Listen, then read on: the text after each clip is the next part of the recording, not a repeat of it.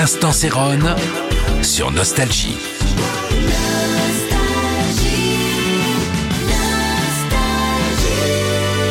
Hello, c'est Céron.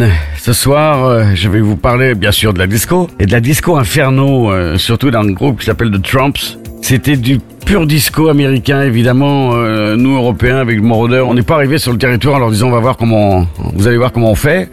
On s'est inspiré largement d'eux et nous, on avait la modestie d'y mettre- de même pas imaginer que ça pouvait traverser euh, les frontières. On les a bien pompés, Disco Inferno. On, on s'est vraiment pas pompé, mais bien inspiré. On pourrait dire que la disco euh, euh, aujourd'hui, euh, ce qu'il en reste, c'est un petit peu ce mélange avec l'eurodisco.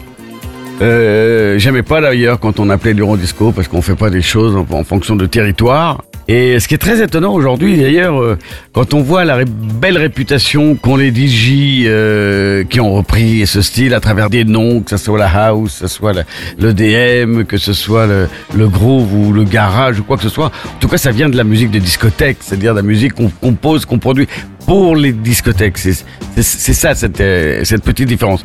Je pourrais dire d'ailleurs un petit, un petit coucou et un petit euh, cocorico à ces DJ français qui, pendant tellement d'années, à force d'être samplés, remixés ici et ça, ils m'ont un peu permis de d'avoir un son qui vieillisse pas et qui accompagne des nouveaux succès.